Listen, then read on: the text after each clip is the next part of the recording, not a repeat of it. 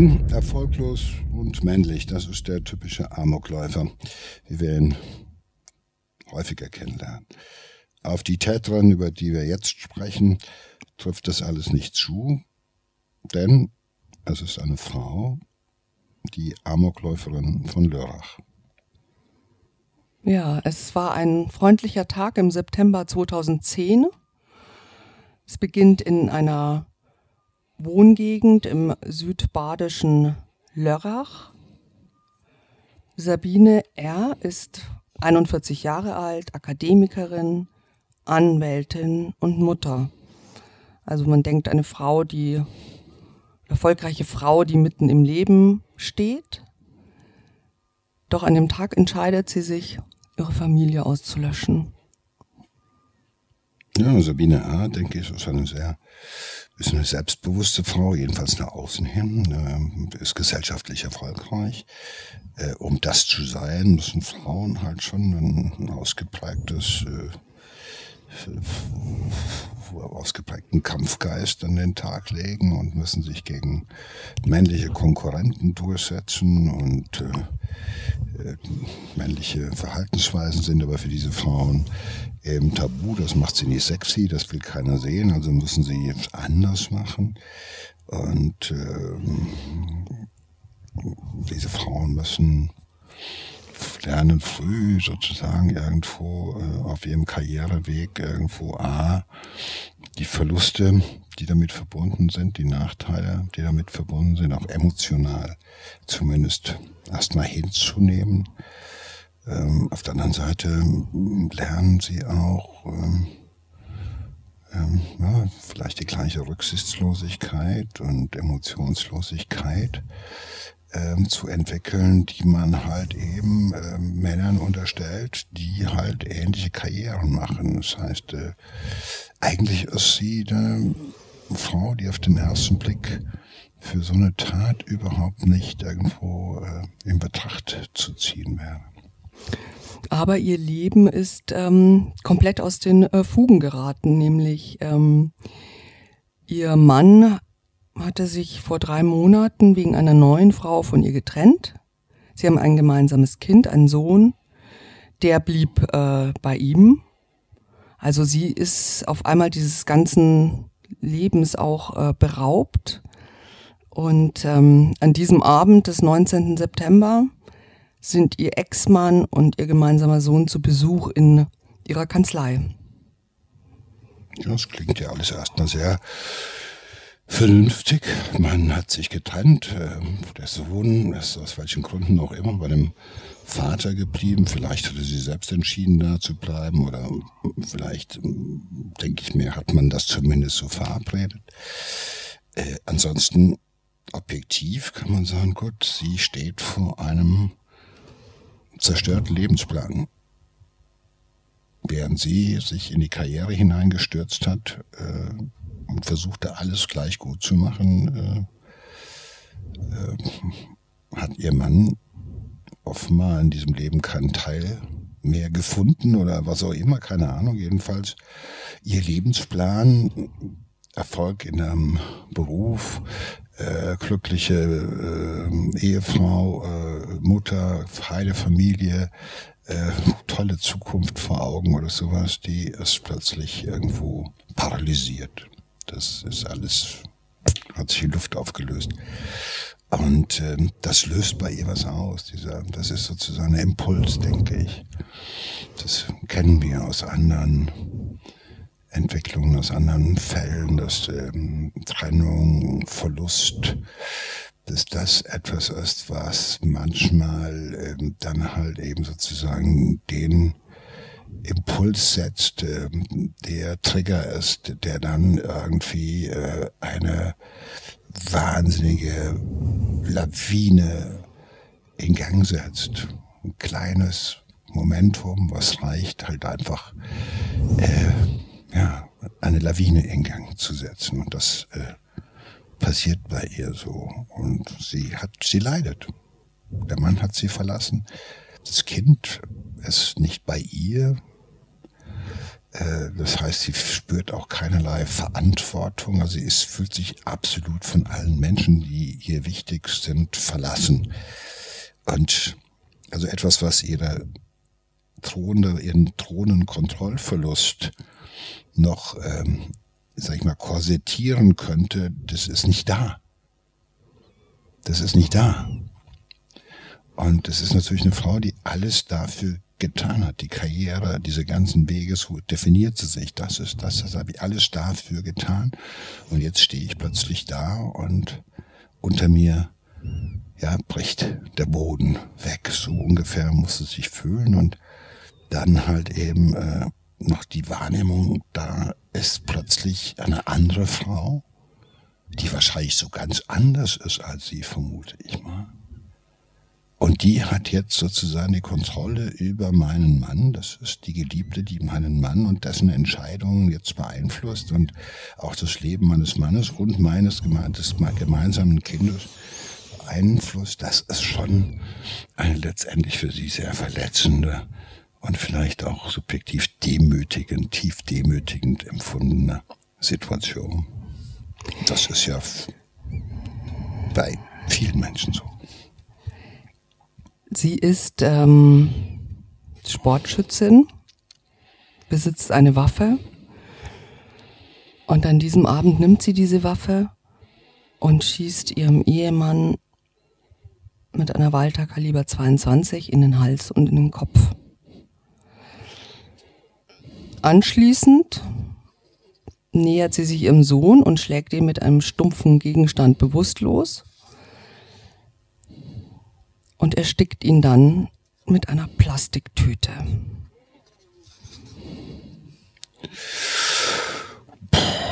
Das ist schon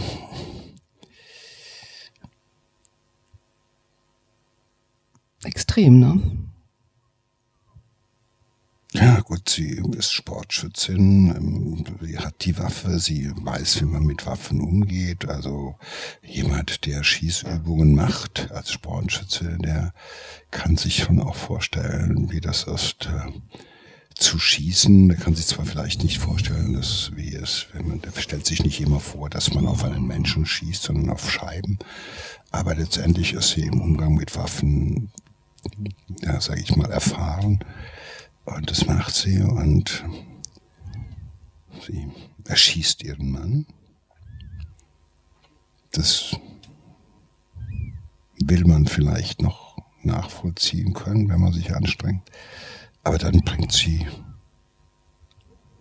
das Kind um, ihr Kind, den gemeinsamen Sohn. Und äh,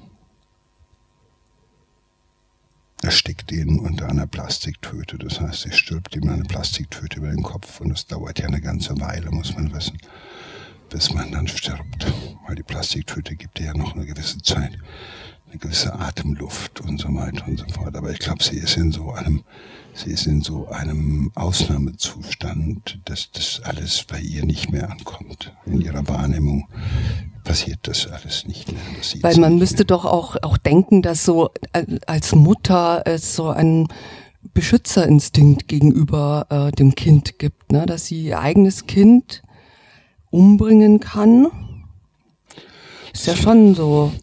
Ja gut, das haben wir schon öfter, dass Frauen ihre eigenen Kinder umbringen im Sinne eines erweiterten Suizids oder halt eben auch in der Bestrafung des äh, Ehepartners oder des Kindsvaters von wegen, äh, du glaubst ja nicht, dass du irgendwo mit unserem gemeinsamen Kind und einer neuen Frau ein neues Leben anfangen kannst. Das wüsste ich aber, das wirst du so nicht erleben. Und um auf Nummer sicher zu gehen, macht sie das. Sie zerstört alles, wo, was ihr wichtig war. Sie zerstört im wahrsten Sinne des Wortes ihr Leben. Ja, und das ist auch zu ihrem Leben gehört auch, ich habe dieses Kind geboren. Und es ist unser gemeinsames Kind. Und alles, was wir gemeinsam hatten, ist kaputt. Und das mache ich jetzt kaputt. Den Rest mache ich. Du hast das meiste kaputt gemacht. Den Rest mache ich jetzt kaputt. Den Rest zerstöre ich jetzt. Und da geht sie über das hinaus. Was da an Beschützerinstinkt oder an Muttergefühle und so weiter. Das, man sagt immer, es wird manchmal überschätzt. Die Muttergefühle werden manchmal überschätzt. Auch Mütter können genauso ihre Kinder äh, hassen, wie Kinder ihre Mütter hassen können. Es ist ja nicht nur so, dass alle Mütter immer nur in erster Linie sozusagen eine Hemmung hätten, sondern diese Frau ist einem absoluten Ausnahmezustand und der Ausnahmezustand ist jetzt, sage ich mal, äh, ausgelöst durch Trennung, Alleinsein, äh, Verlust von allem, was dir wichtig war. Und jetzt äh, ist irgendwie äh, nur noch Hass und Wut und grenzenloser Zorn irgendwo, was sie beherrscht. Und äh, da geht sie selbst über diese Grenze hinaus, dass sie auch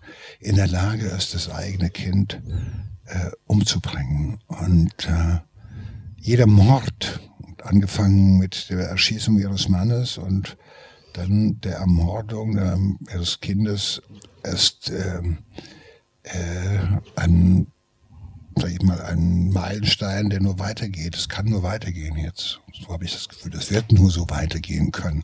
Entweder sie bringt sich selbst um oder sie zieht weiter. Das ist Amok. Amok ist ja irgendwo, das ist ja ein Ausnahmezustand bei den Tätern dass sie ohne Ansehen der Person irgendwie äh, das machen, was sie machen. Die brauchen keine Beziehung. Das ist das, was uns Angst macht, dass es jemand gibt, der aus dem Fenster herausballert.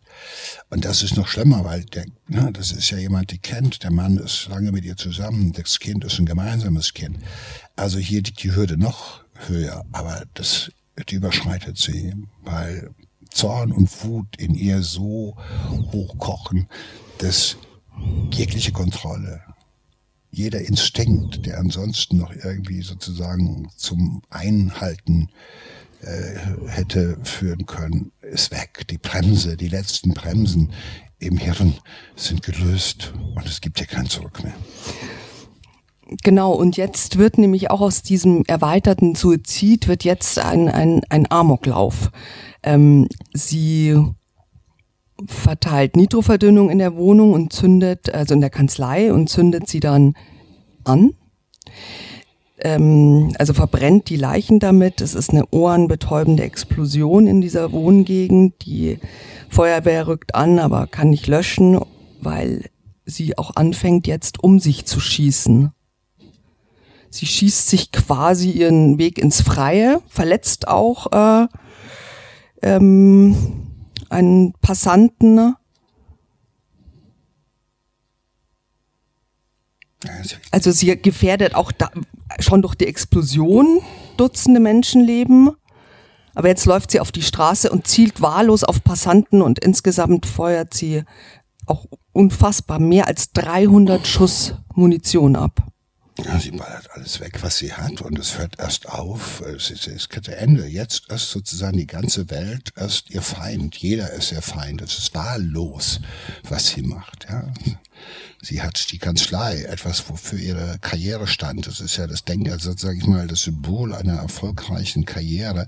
Ja, äh, vernichtet sie genauso. Ne? Es, es gibt, es ist wirklich im wahrsten Sinne des Wortes ein Vernichtungsfeldzug.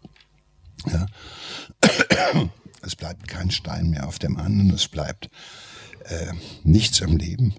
Und ähm, da ist halt einfach, äh, ich glaube, da ist sie wie in einem Tunnel und erlebt das alles, was sie sieht, wie in einem Tunnel, in der um sie herum nur noch Feindesland ist und nur noch der Zorn in ihr ist und der will sich ja nicht legen. Diese Wut, dieser Zorn geht nicht, obwohl jetzt ihr Mann tot ist, das Kind ist tot, die ganz leise in die Luft gejagt. Ja, und trotzdem ist noch irgendwie der Weg noch nicht zu Ende, den sie jetzt geht. Und es ist irgendwo eine Tunnelrealität, äh, ist sie äh, wie Lara Croft, ja, irgendwo in ihrem Tunnel unterwegs und am Ende ist kein Licht, sondern sie geht immer weiter und äh, diese Menschen sind dann in dem Moment durch nichts zu stoppen. Und auch ihre, ich glaube auch ihre Wahrnehmung ist ähnlich wie in einem Tunnel, dass sie das, was man normal sagt, man sieht doch, die sind fremd, das ist ein Kind, das ist ein alter Mensch, das ist dieses. Ja, äh, du hast keine Verbindung zu dem, du hast kein Verhältnis zu dem. Der ist völlig unschuldig, der hat mit deiner Geschichte nichts zu tun. Das alles spielt in diesem Moment überhaupt keine Rolle mehr in dem Hirn von so einem Täter oder so einer Täterin. Ja, also sie, sie schießt ganz fokussiert bahnt, auch, ja. Sie bahnt sich ihren mhm, Weg, wobei genau. keiner den Weg genau kennt, sondern das wäre ja manchmal gut, wenn man das wüsste, sondern es ist, es sieht an, für jeden Außenstehenden sieht es zunächst nach einer völlig planlosen Geschichte aus, außer dass sie haufenweise Munition dabei hat und töten will. Sie will töten. Sie will Rache, sie will, ihre Wut muss irgendwie ein Ventil finden, ihr Zorn muss ein Ventil finden. Und das ist, sie ist die Einzige sozusagen, die eine Vorstellung davon hat, äh, wie viel Wut und wie viel Zorn in ihr drin sind. Das ist, er, das macht uns immer so sprachlos, wenn wir sagen, wie kann man, ja, warum hört man nach zwei, nach drei, nach vier, warum hört man nicht auf. Warum 10, 15 und mehr Menschen, die weggeballert werden, wie beim Tontaubenschießen oder sowas? Weil genau das ist das. In dem Moment ist ihr Schmerz das Einzige, auf was sie fokussiert ist. Und das ist gleichzeitig schützt sie dieses, diese eigene, diese eigene äh, Schmerzwahrnehmung und Wahrnehmung von Wut und Zorn noch davor, dass sie so etwas wie Mitgefühl haben könnte in dem Moment. Das geht gar nicht. Ja, also sie zielt tatsächlich auf eine alte Frau mit Gehhilfe, einen Spaziergänger mit Kind. Ähm, sie schießt äh, um sich.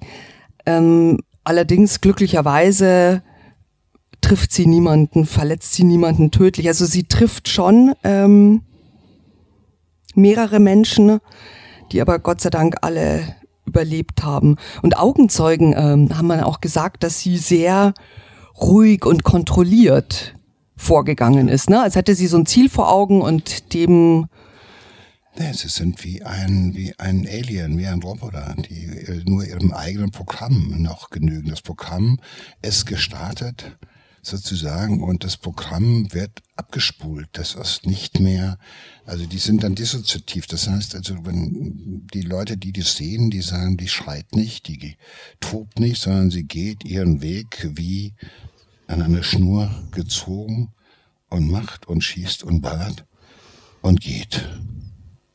Und sowas wie Rührung, Emotion, all das, nein, das ist Fehlansatz, es geht nicht.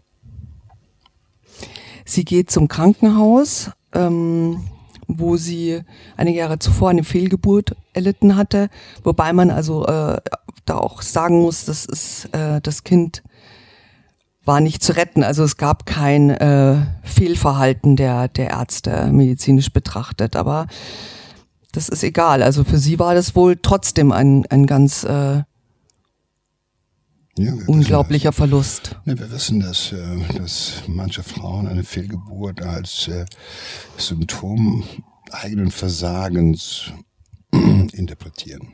Also nicht das Schicksalhafte. Es gibt viele Frauen, Fehlgeburten sind sozusagen etwas Alltägliches. Aber die meisten Frauen reden darüber nicht. Aber es gibt eine ganz große Zahl von Frauen, die eine Fehlgeburt persönlich als etwas als Versagen, als persönliches Versagen als Frau definieren. Sie sind sozusagen zu dem, wozu sie die Natur gemacht hat oder das, was sie wollten, lieben, schenken, äh, den Partner beglücken, die Familie komplettieren und so weiter und so fort. Dazu waren sie nicht in der Lage. Und das interpretieren sie manchmal als persönliches Versagen und äh, manchmal müssen halt andere Erklärungen noch herhalten. Dann ist das Krankenhaus dran schuld gewesen, die Hebamme, äh, was weiß ich, irgendein Arzt, der gepennt hat. Irgendeiner ist dann dran schuld. Und ich vermute mal, bei ihr ist es beides. Sie ist natürlich offenbar durch diese Fehlgeburt damals äh, auch äh, so als Karrierefrau, da muss alles klappen, das muss alles passen. Und so eine Fehlgeburt ist dann halt etwas für solche Frauen, die das wirklich äh, ähm, so äh, erleben, etwas äh, wie insuffizient, das bin ich nicht. Also gerade so eine Karrierefrau. Und da ist offenbar jetzt, weil anders ist es nicht zu erklären, warum sie sich auf den Weg in dieses Krankenhaus macht. Äh, da ist noch eine Rechnung offen sozusagen. Und in diesem Moment, in dem sie alles zerstört, was ihr jemals wehgetan hat oder was ihr wehtun könnte, wehtun könnte, der Mann, der weg ist, das Kind, was sich vielleicht von ihr abwendet, die Kanzlei, die nicht mehr das ist, was sie ist, wo sie alles zerstört, geht sie natürlich jetzt auch weiter und da ist noch quasi noch eine Rechnung offen. Da muss noch etwas zerstört werden und so kann ich mir erklären, warum sie sich dann auf den Weg ins Krankenhaus macht. Sie ähm, ersticht dann tatsächlich einen Pfleger. Also sie hat auch noch ein Fahrtenmesser dabei neben ihrer Sportwaffe. Ähm, die Polizei trifft dann aber ein. Es gibt einen Schusswechsel natürlich, also sie, sie schießt weiter, ja, sie lässt sich nicht stoppen, sie verletzt äh, einen Polizeibeamten noch schwer und dann erschießt ein Spezialeinsatzkommando sie. Es passiert das, was sie im Endeffekt wahrscheinlich von Anfang an gewollt hat. Nur, dass sie sich nicht einfach nur selbst erschießen konnte oder umbringen konnte, sondern sozusagen in einem in einer Kombination aus erweitertem Suizid und Amoklauf. Äh, ja, ihr, ihr Leben beendet. Ähm, das ist ähm, das sind jetzt Szenarien, ich glaube, die, es ist eher ungewöhnlich, dass jemand vorweg noch sich keine Gedanken darüber gemacht hat und dann plötzlich losmarschiert. Ich glaube, sie hat sich schon Gedanken darüber gemacht, ähm, äh, dass sie sich nicht einfach nur umbringt, weil sie diesen Verlust, weil sie diese Kränkung, weil sie das äh, alles nicht ertragen kann, sondern da müssen andere für Büßen. Das war klar. Und in dem Moment, wo die Initialzündung stattgefunden hat, da kommen sozusagen die anderen Geschichten dazu. Ich bin mir noch nicht so sicher, ob sie von Anfang an schon wusste, dass sie auf den und den schießt und dann zum Krankenhaus geht, sondern in dem Moment, wo der Mann tot ist und das Kind ist tot, in dem Moment sozusagen ist, sind alle Tore offen. Und dann taucht sie hinein in diesen Exzess, in diesen Gewaltexzess. Und dieser Gewaltexzess kann keine andere Lösung haben, als dass man sie entweder anschießt oder erschießt eigentlich. Und damit tut man ihr in Anführungszeichen ja schon fast einen Gefallen. Und ähm, das ist schon, wie gesagt, das ist dann, dieser Tunnel endet nicht im Licht, sondern das einzige Licht, wo es diesen Tunnel beendet, ist das, äh, ist das Mündungsfeuer der Waffe, die sie letztendlich erschießt. Und was anderes wird auch nicht mehr erwartet. Und es ist, ist auch Selbstzerstörung dabei. Weil wenn du alles zerstörst, was du jemals geliebt hast, was dir wertvoll war, was dir wichtig war in deinem Leben, dann kannst du auch nicht mehr weiterleben. Dann ist das letztendlich fast schon eine Gnade, wenn die Polizei dich erschießt. Ja, sie hätte sich natürlich auch selber erschießen können, oder? Das, das machen ja auch Täter. Das, machen, das ist dann ja. die alte andere Alternative. Äh, da ist über die Frage, wer zuerst, mhm. wer den ersten Gedanken, wer, wer ist schneller. Also ich glaube, ähm, Irgendwann ist natürlich ein Punkt, äh, die Leute sind zwar ganz die so eiskalt unterwegs, als wären sie in einem, in einem Film, aber ich glaube, ähm, in der Wahrnehmung, äh, wie viel Schuss habe ich noch, reicht noch ein Schuss, das ist doch egal. Weil auf dem ganzen Weg hätte sie schon von einem erschossen werden können. Und das ist natürlich das Aberwitzige, dass auf einmal die Polizei sagen muss, das ist eine Frau. Ich glaube, das führt ja nochmal dazu, dass man erstmal, Moment, das haben wir ja so selten. Also wer, ist für so eine Lage vorbereitet, ja? Das wütende, frustrierte, enttäuschte äh, äh, Loser und Männer sich auf den Weg machen und furchtbare Sachen machen, nur als Sniper aus Fenstern schießen, bis die Munition alle ist. Ja. Das ist ja noch etwas. Aber ich meine, äh, der Pfleger, der plötzlich eine Frau vor sich sieht, äh, die rumballert, wo das ist so jenseits von unseren Erwartungen, ja, also es überschreitet unseren Erwartungshorizont. Und das führt nochmal dazu, dass natürlich nicht sofort der erste Polizist zum Todesschuss ansetzt oder sowas, sondern dass man immer noch denkt, okay, man kann ja reden. Ja, man holt die wieder ein, aber man muss sich mal überlegen, mit welcher Schuld hätte diese Frau weiterleben müssen. Und wäre dieses Gefühl, was sie dann gehabt hätte, bei halbwegs klar gewordenem Verstand, nicht so vernichtend gewesen, dass es kaum mehr auszuhalten war. Sie konnte ja das schon am Anfang nicht aushalten, das danach auszuhalten nach dieser Tat, nach diesem Amoklauf, nach diesen ganzen Geschichten, dein Leben weiter auszuhalten, ich glaube, das überschreitet alles, was man sich im Zusammenhang mit dieser Frau vorstellen mag.